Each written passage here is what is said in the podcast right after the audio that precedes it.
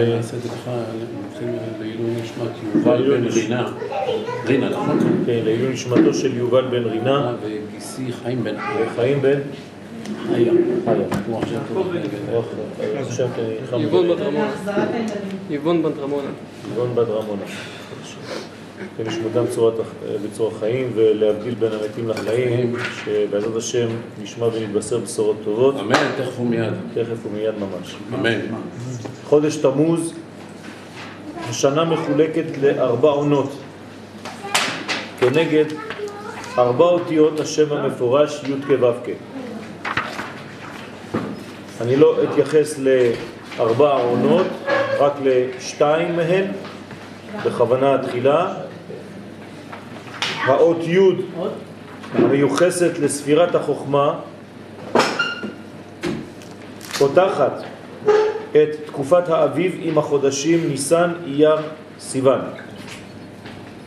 והיסוד המתאים לה הוא יסוד האש.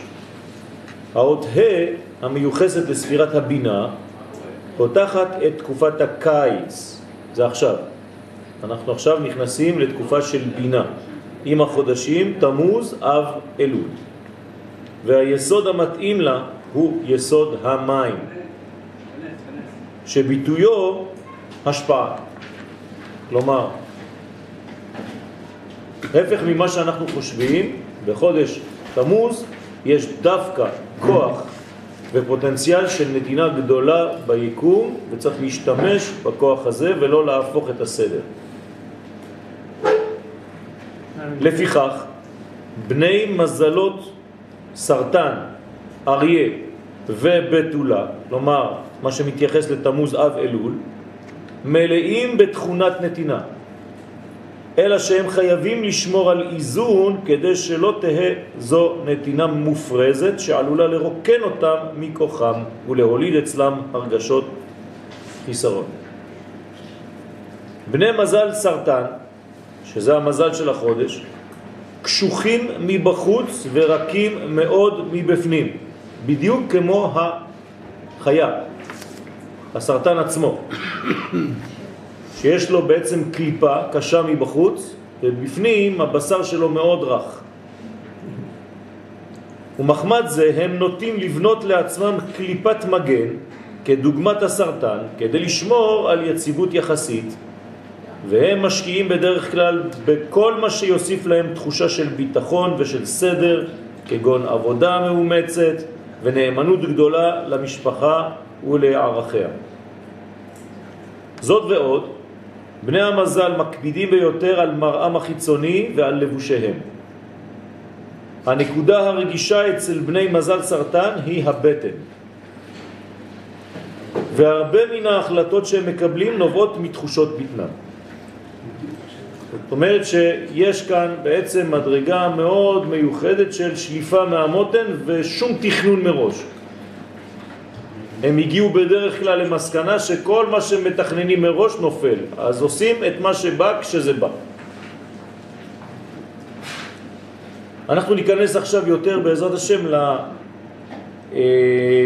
לרובד היותר פנימי, זה היה רק אינפורמציות, כן? אני לא אוהב שהשיעורים יהיו ברובד כזה בלבד, זה מה שנפגשים איתו עם הערכים האלה בכל מקום, אפשר למצוא את הדברים האלה באינטרנט ובכל מקום, זה לא העניין שלנו, כן? זה מה שנקרא קבלה בגרוש. אז את זה אני שם בצד בכוונה, ואני ניגש יותר לעניין היסודי הפנימי של החודש. התמיהה הגדולה היא ששם החודש מוזכר בספר יחזקאל בקישורו לעבודה זרה, הנושאת את השם תמוז. זאת אומרת, תמוז בתנ"ך זה שמה של עבודה זרה.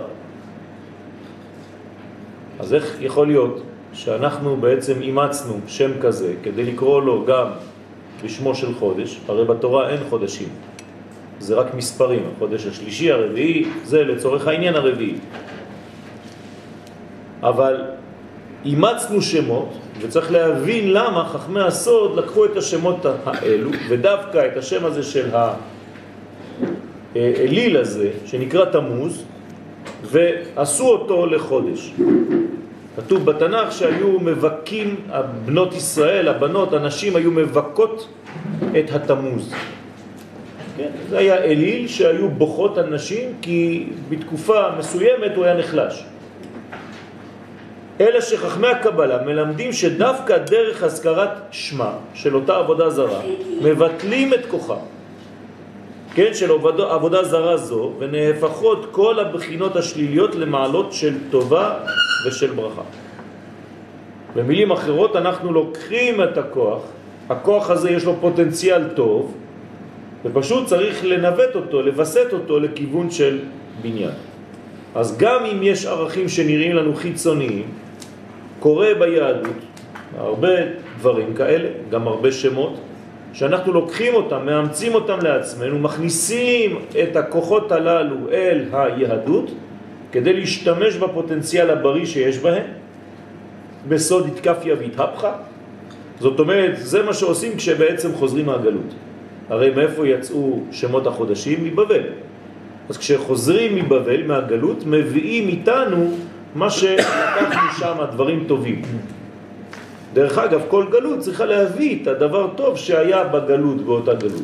לא לזרוק את הכל לזבל, כי אם לא, זה אומר שהקדוש ברוך הוא סתם מביא אותנו לשם. אז מה, היינו שם לתקופה מסוימת, עזרנו את הגלות וחזרנו לפה? לא. אתה צריך לשלוף משם, להוציא משם, כן? את הרכוש שגנוז באותה גלות. לכן כל גלות צריכה להביא את הדבר חדש, ואם היא לא מביאה את הדבר חדש, דבר שהיה שם, אז זאת אומרת שכאילו הייתה לשווא חס ושלום, וזה אסור. על אותו משקל, כל משבר צריך להביא איתו ברכה. אם המשבר לא מביא אחרי היציאה מהמשבר דבר טוב, זה אומר שהמשבר היה לשווא חס ושלום, וזה לא טוב. לכן צריך להשתמש בכוח שהיה במשבר, שנמצא עדיין במשבר, כדי לגלות מדרגה מחודשת של בניין. וזו אחת מתכונותיו העיקריות של החודש. מה? הפיכת המצבים מכוח ההסתכלות של האדם. זאת אומרת, המצב הוא נראה לנו כמצב נתון, אבל זה לא נכון. שום מצב אינו נתון, אינו כפו. המצבים מתפתחים ביחס לגישה שלי אל אותם מצבים. זאת אומרת, אני יכול להשפיע על הדבר רק על ידי זה שאני מסתכל על הדבר בצורה אחרת. אין דבר כזה שזה נתון, אין דבר כזה. הכל פועל יוצא מההסתכלות שלי, ואני מסוגל על ידי הכוח שלי לשנות את הדברים. אם קשה לכם להאמין בדבר הזה, אז יש עוד מדרגות כדי להגיע לשלב של להיות מקובל. המקובלים זה מה שהם עושים כל היום. מסתכלים רק באותיות, עושים ייחודים, ועל ידי הייחודים הם משנים את כל פני המציאות. זאת אומרת שכוח ההסתכלות הוא כוח עצום, שהאריזל מזכיר אותו בספר עץ חיים ביחס לבת היענה, שכשהיא מסתכלת על הביצה שלה, שהיא עכשיו הטילה, היא בעצם, זה דוגרת בראייה. ויש כוח בראייה, ואנחנו יודעים את זה היום אפילו על בסיס מדעי יותר. בגמרא, היזק כן. ראייה. נכון, יש היזק ראייה ביחס לשדה של חבר, ביחס למה שיש לחבר, קוראים לזה עין הרע.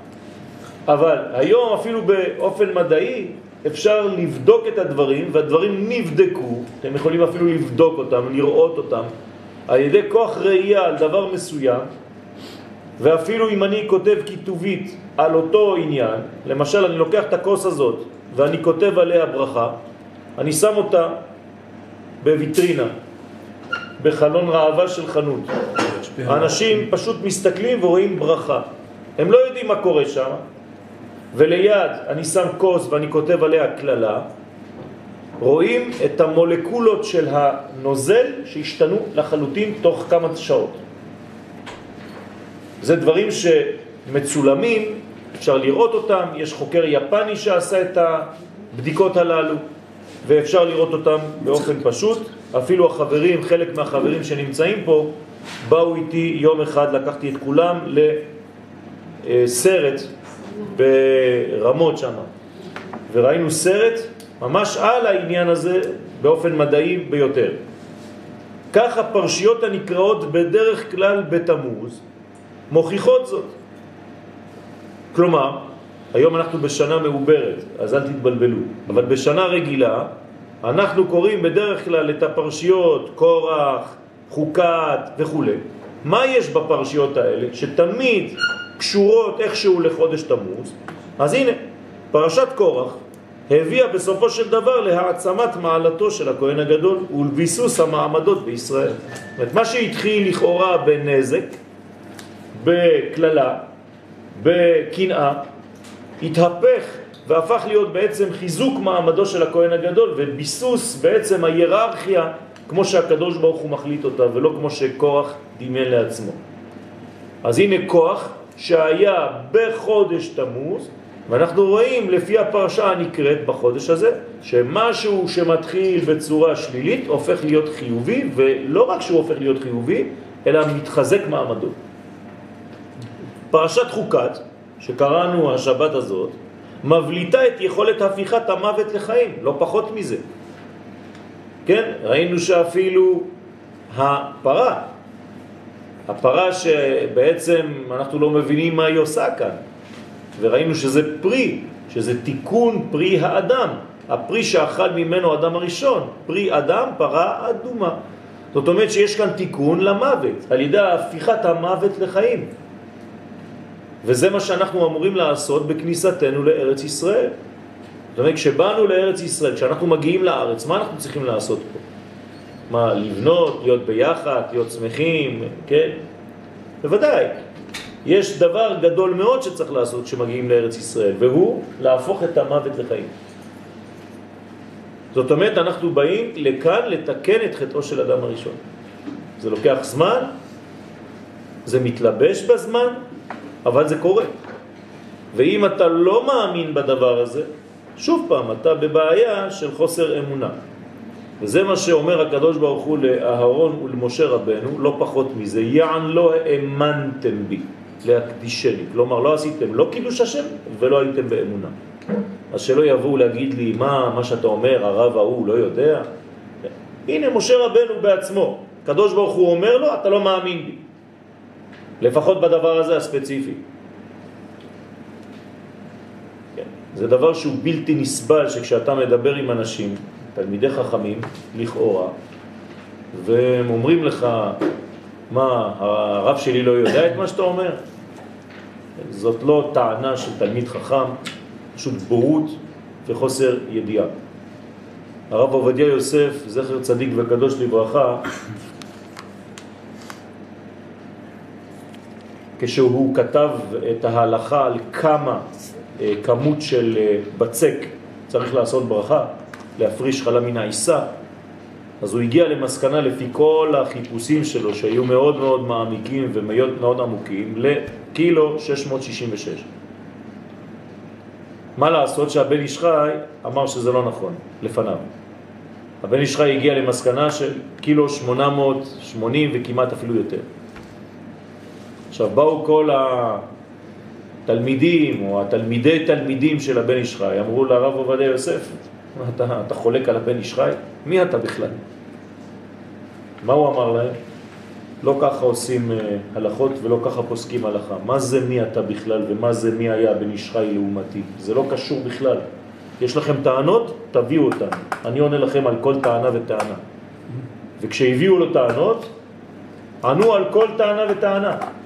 הוא ענה להם ואמר להם, אם אתם לא תלמידי חכמים אמיתיים, אז אתם מסתפקים בזה שהבן איש חי היה גדול, ומי אני בכלל שאני אביא הלכה כזאת.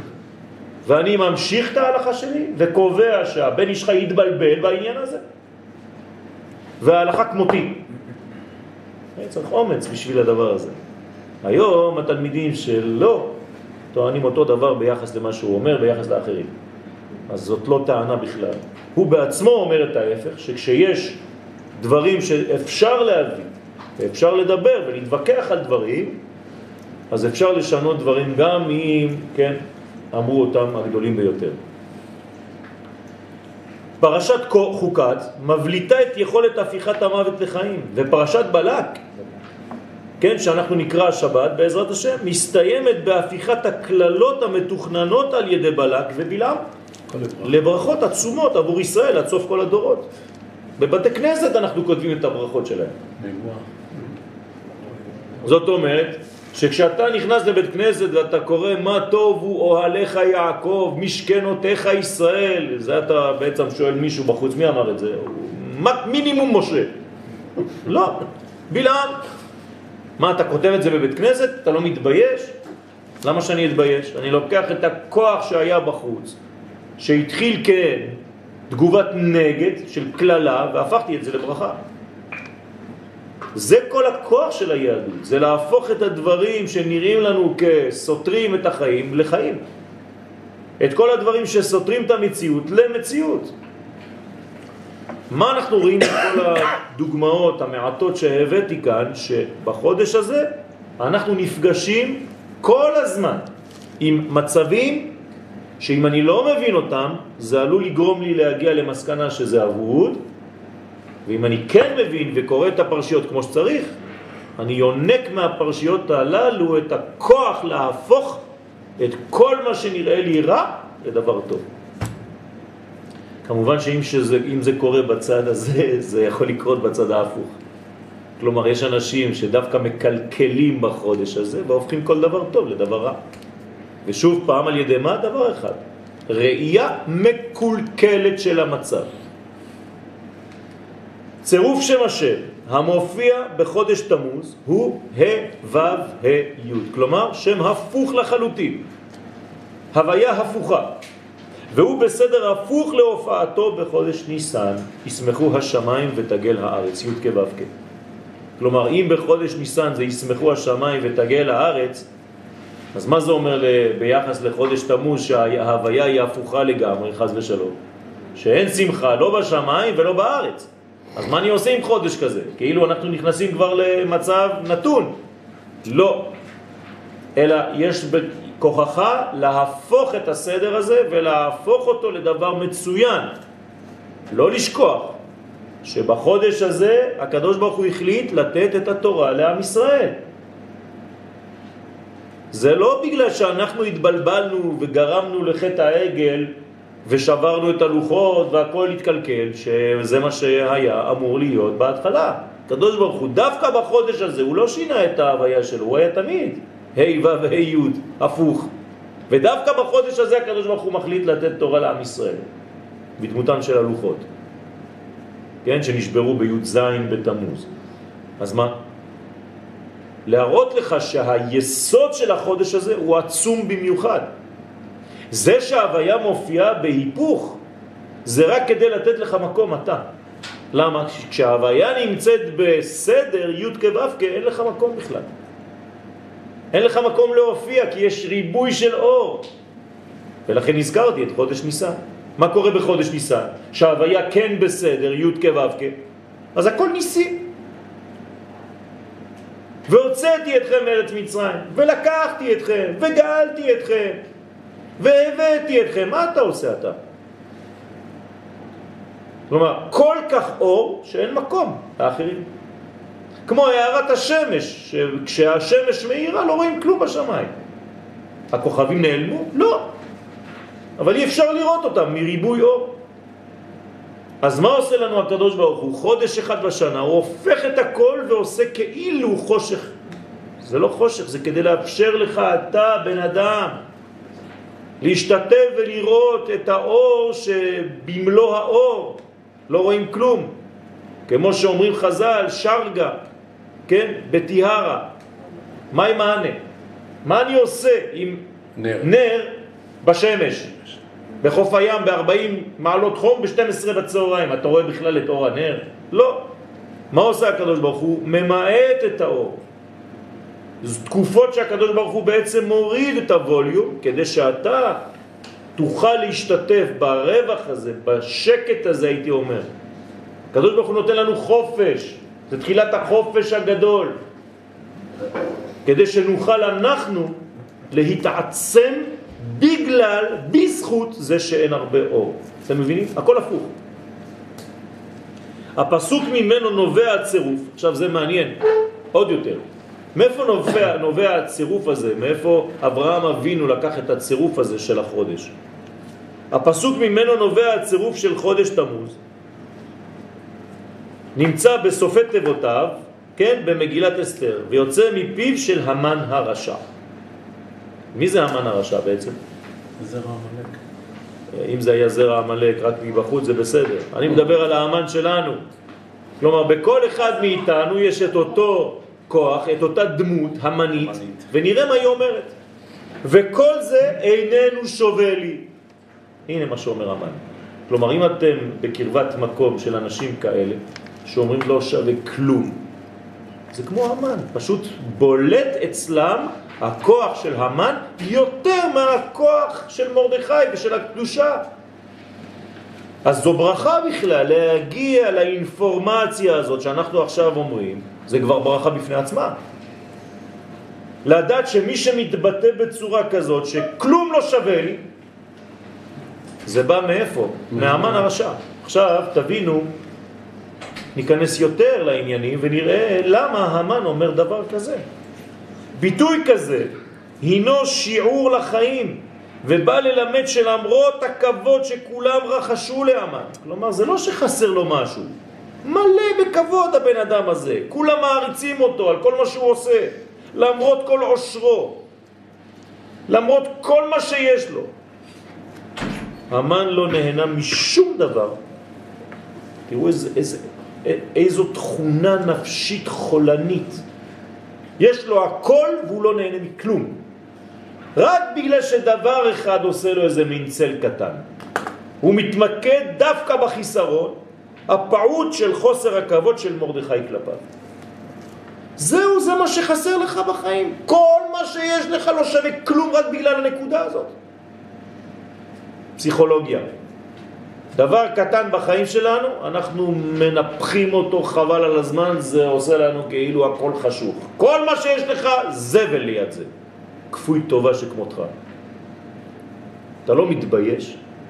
כל מה שהקדוש ברוך הוא נותן לנו, אתה רואה רק את הנקודה הקטנה ואותה עשית גדולה, הכי גדולה ביותר? אין לך כבר שום דבר, שום הנאה בעולם? זה המן. זאת תכונה נפשית המתעוררת תמיד בחודש תמוז. זהירות, זה עכשיו. המן מסמל את הכוח השלילי שבנפש האדם. זה שאינו מסוגל לראות בחייו אלא את החסרונות ואת כל הנקודות החשוכות. כלומר, אף פעם הוא לא יגיד לך זה טוב. גם כשהוא ירצה להגיד לך טוב, הוא יגיד לך זה לא רע. כי, כי הוא חייב להיות דבוק עדיין במילה. עד כדי אמירה קיצונית שכזאת, וכל זה איננו שווה לי. כל זה.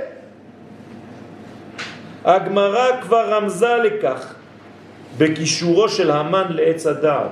זאת אומרת, אני חוזר עכשיו איפה הופיע המן בפעם הראשונה, אתם זוכרים, נכון? המין העץ. כלומר, איפה היה המן הראשון? בדמותו של הנחש, שפיתה את חווה בעץ הדעת.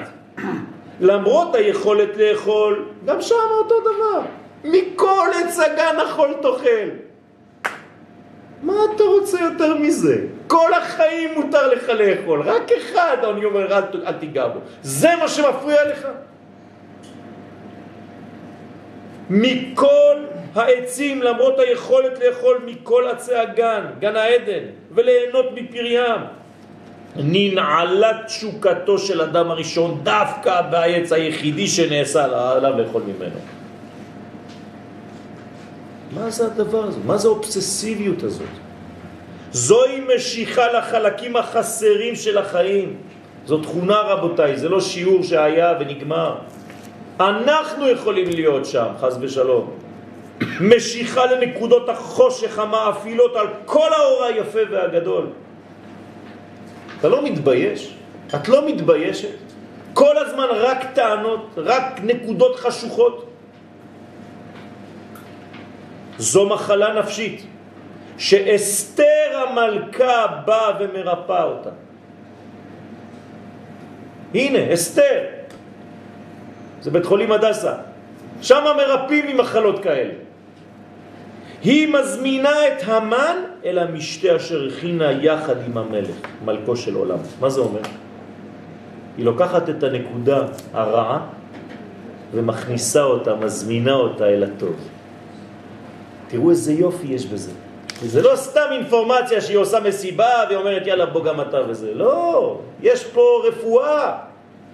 אני לוקח את הנקודה הלא טובה שאני הגדרתי כלא טובה, שהיא מפריעה לי, עושה לי צל על הכל, ואני מכניס אותה אל הקודש פנימה, מאמץ אותה. אסתר פועלת כאן בהכנסת הכוח השלילי הנקרא המן אל המשתה יחד עם המלך, עם מלכו של עולם, המבטא את יסוד האור העליון. איזה יופי, איזה שיעור לחיים. יבוא המלך והמן היום, י' כו' אל המשתה. אסתר פועלת לביטול החיסרון. כל מה שהיה לפני הוא הבין, רק זה לא. אשריך. אסתר פועלת לביטוי, לביטול החיסרון ולהשבת הסדר הבריא על כנו. אתם מבינים מה זה אומר? אז רבותיי, אנחנו מדברים רק על עצמנו. ואני מדבר על עצמי, לא מכוון על אף אחד. אני צריך לצאת מהשיעור שאני כתבתי בצורה מחודשת. כך הופכת מידת הדין למידת הרחמים. והחושך הופך לאור. זה השיעור העיקרי של חודש תמוז, שדווקא בתקופה של תגבורת מידת הדין, עלינו לסלוח יותר לעצמנו, לקבל את העובדה שיש בנו חולשות. זה בסדר, יש בנו חולשות, אז מה? אז אני לוקח את החולשה הזאת והופך אותה לנזק טוטלי, שכל הדברים והיתרונות שלי והדברים טובים שלי אין יותר? כמובן שיש להשתדל בתיקונן, אך התיקון צריך להיעשות מתוך יחס נכון למצב הקטנות שהחודש משדר. אז יש חודשים שיש צמצום של אור. אז גם אתה תדע לקחת את הדברים בפרופורציה. תן לגל לעבור, ותיקח את הדברים, את היסודות הטובים שבך, ותתחיל. הרי אומרים לנו חכמי הסוד שבתקופת תמוז כבר אנחנו מכינים את חודש אלול. ימי תשובה ממשמשים ובאים. זאת אומרת שאנחנו כבר עכשיו מתחילים לבנות את ערכי התשובה שלנו, את החזרה שלנו אל המקור הנכון. כי מה זה תשובה בסופו של דבר? זה פשוט להבין שאתה טוב, רק שסטית מהטוב. זהו. לא שאתה עכשיו ננעל בחטאים ואתה הכל לפי החטאים, לא. התשובה זה טוב, יש לי ראייה של טוב, אני חוזר לשם, לבריאות המקורית שלי. בספר יצירה נאמר, המליך אות חטא בראייה. הנה. כלומר, החודש שלנו נברא על ידי האות חטא, והוא קשור ביסודו, גם האות עצמה, תכף נראה, וגם החודש עצמו לראייה, כלומר לצורת הראייה וההתבוננות שלי על כל דבר. סרטן בעולם, וזה גם כן, צריך להיזהר איך לתפוס את הסרטן, או כמחלה או כרפואה הכי גדולה שיכולה להיות, תכף נראה גם כן, בעזרת השם. תמוז בשנה, כלומר הזמן שנקרא תמוז, ויד ימין בנפש. יד ימין הבנתם? נתינה. כלומר, תהפוך את כל המסלול מסגירה, מהסתגרות, להפך, לנתינה כדי להימנע מכל הדברים השליליים שאתה כן יכול להביא עליך, חס ושלום. או להפוך אותם לדברים חיוביים על ידי גם כן העשייה שאתה עושה. האות המיוחסת לחודש תמוז היא האות ח'. אם תסתכלו, כן, אצל כמעט כל הסופרי סתם, האות ח' כתובה ו' ז' ואיזה מין חטוטרת כזאת. מין כובע כזה, מין משולש, מין פירמידה למעלה. למה הם כותבים את זה בצורה כזאת? אצל הספרדים זה שטוח. אבל אנחנו הולכים לפי האריזל, והאריזל כותב ו' ז' עם כובע. והוא משדר לנו שצריך להעלות את האות חטא מהסגירה שלה, מהחטא, למדרגה יסודית. תכף נבין את זה. וזה מוביל אותנו אל המילה בתורה.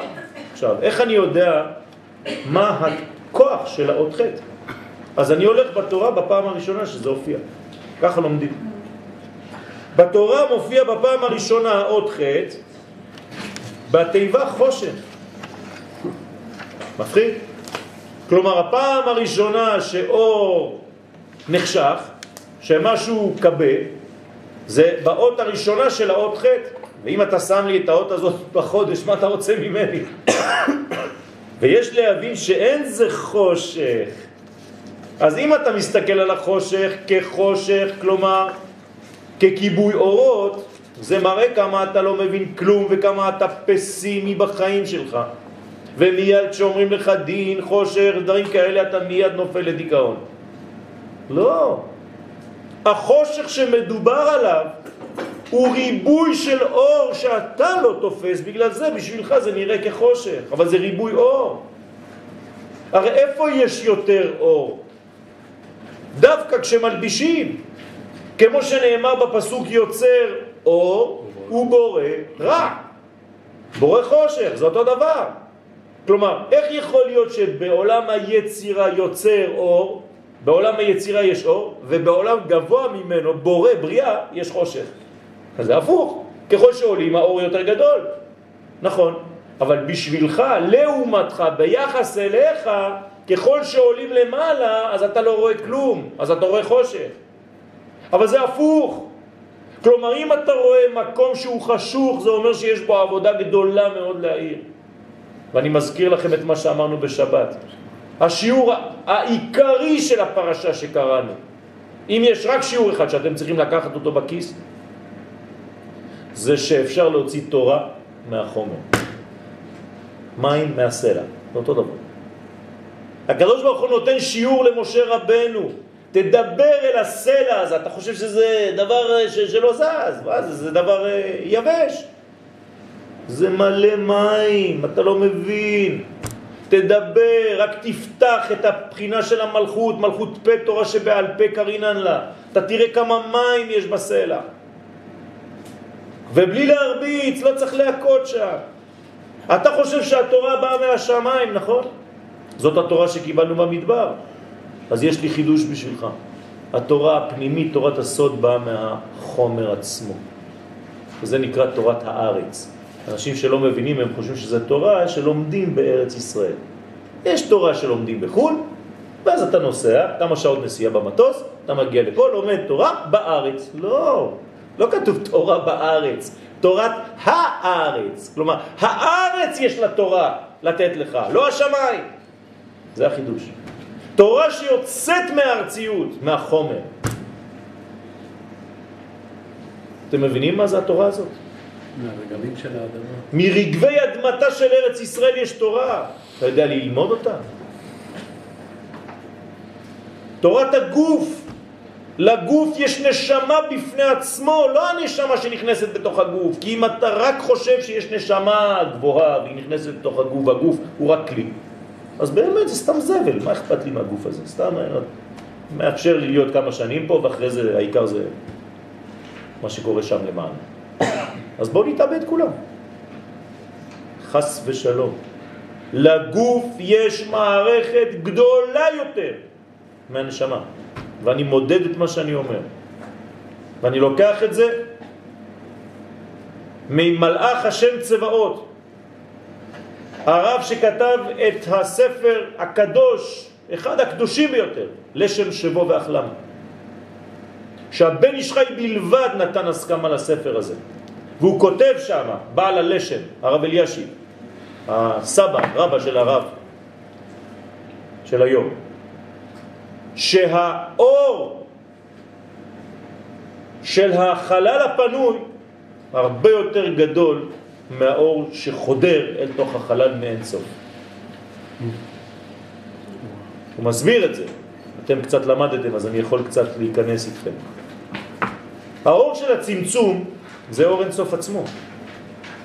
הצמצום, כשהוא התפשט לצדדים, זה אור של האין סוף עצמו. כלומר, הרשימו של החלל הוא רשימו של מה? של אור אין סוף. אבל האור שחוזר לתוך החלל בצורת קו וממלא, מאיפה הוא בא? מהאין סוף הסובב. זאת אומרת שזה אור הרבה יותר קטן מהאור הפנימי. אם לא הבנתם זה לא חשוב, המסקנה, האור של הכלים הרבה יותר גבוה מהאור של האור. רק שאנחנו לא רואים את זה. מה שאנחנו תופסים, אנחנו רואים פה חושך ולא מה שאנחנו תופסים. נכון. זה. זה אור עצום, אני צריך לתפוס. יפה, בגלל, בגללך. בגללך אתה לא תופס, כי אתה לא עולה לרמה של תפיסה הזאת. אז הוא לא מהווה אור בשבילי. אז יפה, אז צריך להוות אור. אני מגלה לך עכשיו, אני נותן לך אינפורמציה, תנסה למצוא את האור הזה. הוא ישנו, רק אתה בקומה שאתה לא יכול לראות אותו. אז מה תעשה? או שאתה טיפש ואתה אומר, טוב, אם אני לא יכול לראות, אז אני סוגר. אבל אם אתה אדם שרוצה אתגר, ואתה רוצה להתפתח, ואתה אומר, רגע, רגע, יש אור פה ואני לא מסוגל לראות אותו, למה? עכשיו אני הולך לעבוד, אני מתחיל לעבוד כדי לראות את האור הגדול הזה שגנוז פה, כי כשאני אפגש עם האור הזה, זה לעלה ולעלה מכל האורות שאני מכיר בכלל. זה כמו שאומרים חז"ל, מזמן שחרב בית המקדש, אין לו לקדוש ברוך הוא אלא ארבע אמות של הלכה. אז מה עושים? יאללה, בוא ניכנס איתו לארבע אמות, כולם בכלא. אנחנו והוא. אתה לא מבין שאתה צריך לגאול אותו? שהוא בוכה כשהוא אומר לך את הדבר הזה? אה, שלום, נמצאו הגופות של הנערים. וואי וואי וואי. סליחה. שלושתם? ברוך דיין האמת. היא לא- לא- לא תירגע כל הלילה.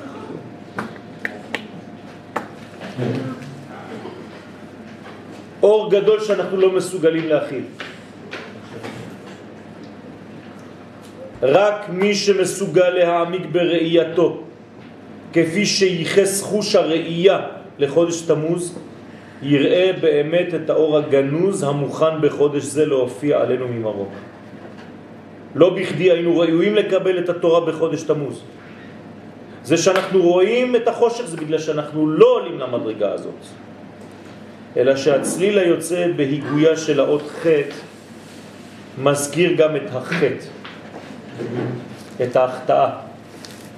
רק שהאות ט' שבה מופיעה בתורה בפעם הראשונה בתיבת טוב וביחס לאור כי טוב.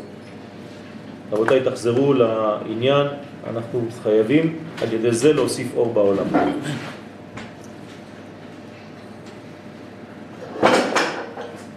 זה כואב, אבל אנחנו צריכים לדעת לצאת ולעלות ולהתעלות מהכוח הזה. אנחנו יודעים שהרבה דברים קורים בחודש תמוז, ואנחנו צריכים להתעלות ולאזור כוח, ובעזרת השם בילה המוות לנצח, ועם ישראל יצא, אם אנחנו באמת יודעים להשתמש בכוחות שלנו למלחמה גדולה.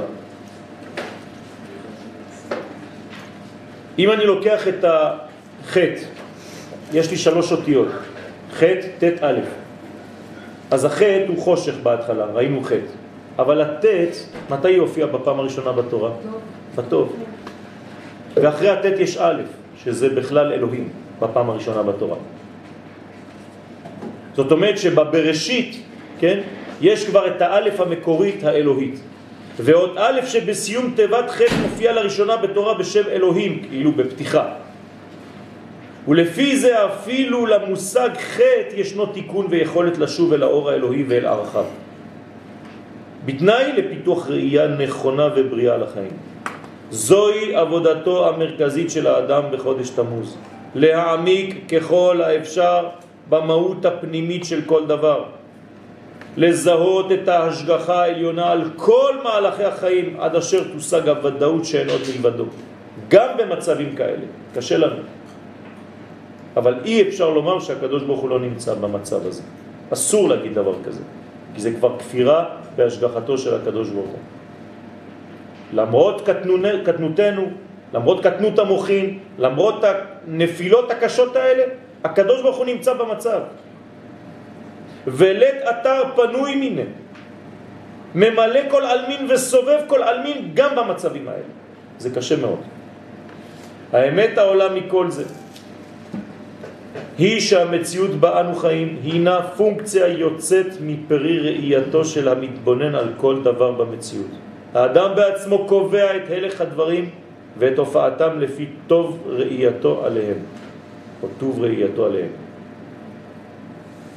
חז"ל מספרים על עיירה שאנשיה התרגלו לדון תמיד את חבריהם לכף חובה. זה מה שהיה קורה בעיירה הזאת. כולם היו מדברים רק רע אחד על השני. יום אחד החליט רב הקהילה שהדבר אינו יכול להימשך וכל מי שימות לא יובא עוד לקבורה אלא רק בתנאי שיאמרו עליו דברי זכות.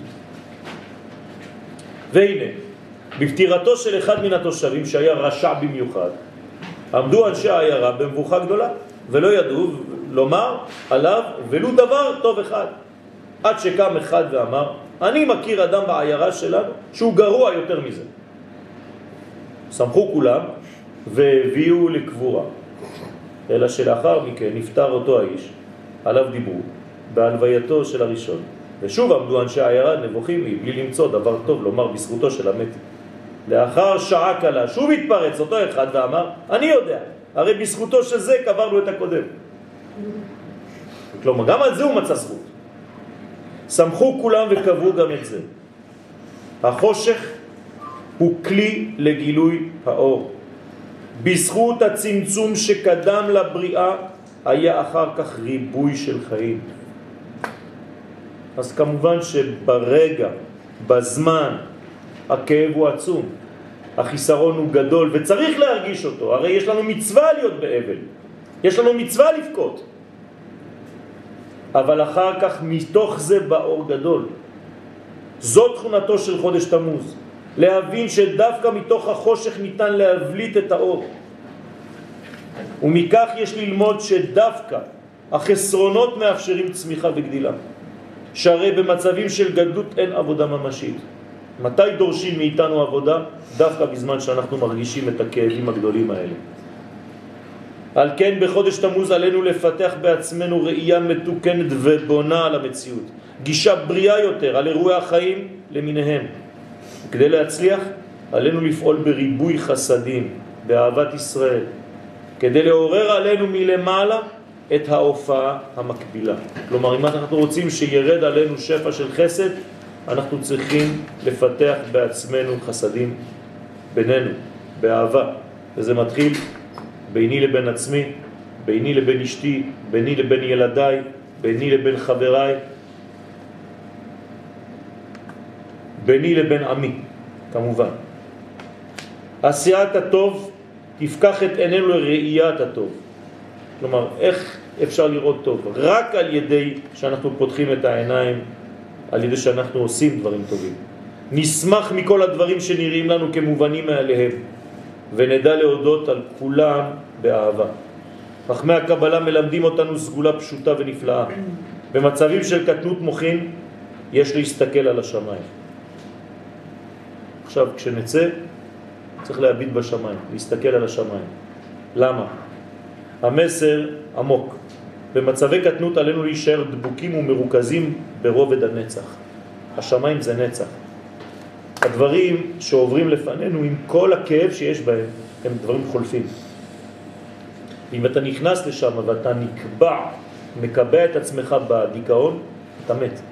אז כל פעם שאתה במצב של דבר, למרות הכאב, אבל הוא חולף, תסתכל על מה שלא חולף. זו סגולה שיכולה למנוע מאיתנו מנפילה לדיכאון. שהרי הכל עובר וחולף לו, ואין מצב, אפילו הקשה ביותר, שנשאר לנצח. הסתכלות על השמיים מזרזת את תהליך יציאתו של האדם מכל המצבים הכואבים של החיים. מזל החודש, סרטן, מוביל לאותן מסקנות. לפני שאנו ניגשים אל ההבנה הפנימית הגנוזה בשם של המזל, יש להבחין בבעל החיים הנקרא בשם זה.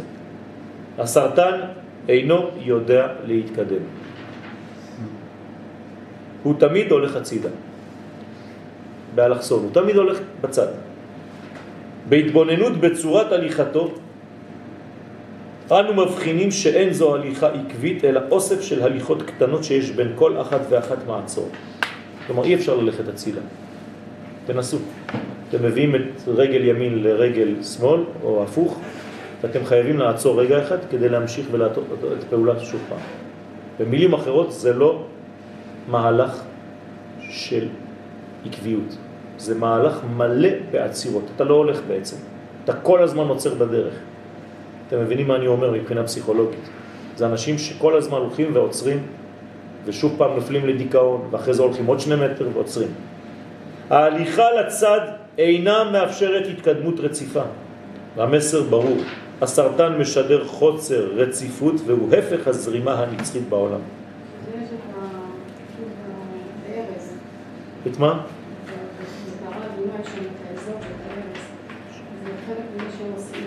כל התקנים אוקיי, ומה הקשר עם ההליכה של הסרטן עכשיו?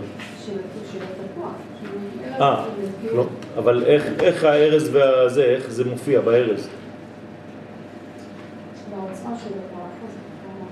ובאזוב? אבל זה הכי קטן. כלומר, זה בעצם הסוגריים של כל המציאות. הגדול ביותר והקטן ביותר, זה מכלול של הכל. אוקיי.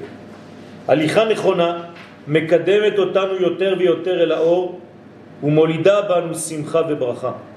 המפגש שלנו עם הנצח נובע מיכולתנו להתקדם. כלומר, אתה רוצה לראות נצח? אל תעצור. כל פעם שקורה משהו, אם אתה עוצר, אתה בעצם נופל שוב פעם, וקשה לחזור מהמקום שהיית בו. חייבים ללכת, להתקדם. חכמי הסוד מחלקים את תיבת סרטן לשני חלקים ומדברים על סרטן. כלומר, על יכולת הסרת הטינה והכאוס מחיינו בחודש תמוז. אתם יודעים שכל מי שחולה במחלה הזאת, זה מתחיל תמיד בחודש תמוז. לא עלינו ולא עליכם. בגלל הראייה והגישה הלא נכונה למציאות. ויש על מה, יש מצבים מאוד קשים. ולמרות זאת עלינו להתפלל ולהגיע לתקווה הזאת של שינוי כל המצב הזה. הרי יש לנו נבואה שאומרת לנו שכל הצומות האלה הולכים להתבטל. אבל בשביל זה צריך להגיע ולעשות עבודה רצינית. אסור ליפול בחודש זה לעצבות, שהיא הפך רצון השם, שהוא מלך חפץ בחיים. איך מלך חפץ בחיים ומה שקורה עכשיו? זה בדיוק העניין. אנחנו לא מבינים, אבל אסור לנו לחשוב שהקדוש ברוך הוא לא נמצא בתהליך הזה. אני זוכר כשהלכתי להלוויה של שמונת הצעירים שנהרגו בפיגוע במרכז הרב. אחד מהם זה הנכד של הרב צוקרמן, של מורי ורבי. והלכתי לראות את הרב, ואמרתי לו, הרב, מה, איך אתה בעוצמות כאלה? הוא אומר לי, אני יודע שזה כלול בתהליך גדול של גאולת עמנו. פלא פלאות, כן, קשה מאוד.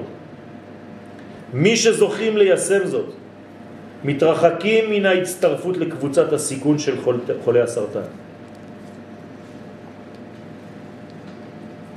דווקא בחודש כזה, שההסתר שולט בו, ויש לנו עכשיו דוגמה מוחשית, יש לפתח בעצמנו מחדש את החושים הבריאים ולהפוך למשפיעים יותר מכפי שהיינו קודם. כך נזכה לראות את האור הגנוז בתקופה זו ולחדש את כל מה שנסתק בהיסטוריה של עמנו וממשיך לצערנו להסתדק עוד, אבל אנחנו כבר בתקופה של גבורה. בעזרת השם אני בטוח שהתוצאות של מה שעכשיו גילינו כן יובילו לחיסולו של הרב בעולם. אסור להפסיק באמצע. צריך לצאת למלחמה אחת שלא מסתיימת כל עוד לא נגמרו כל ה... הזבל הזה מהעולם. אסור להפסיק באמצע. כל המלחמות שהיינו פה, מה שנולדתי, זה מלחמות שעצרנו אחרי שלושה ארבעה ימים, עשרה ימים. אסור לנו להפסיק. כמו דוד המלך. דוד המלך, אני תמיד אומר וחוזר ואומר שזו הדוגמה של המלכות. ארדוף אויביי. ואשיגם ולא אשוב עד כלותם. לא אשוב, אני לא חוזר הביתה עד שהם לא טוטלית נעלמים מהעולם, מהמציאות הזאת. זה מה שצריך לעשות גם בכוחות הרשע שיש בתוכנו, במידות הרעות שבתוכנו, וגם כמובן נגד אויבינו. בעזרת השם נעשה ונצליח ונראה את הטוב בעזרת השם זורח מכל החושך הגדול הזה.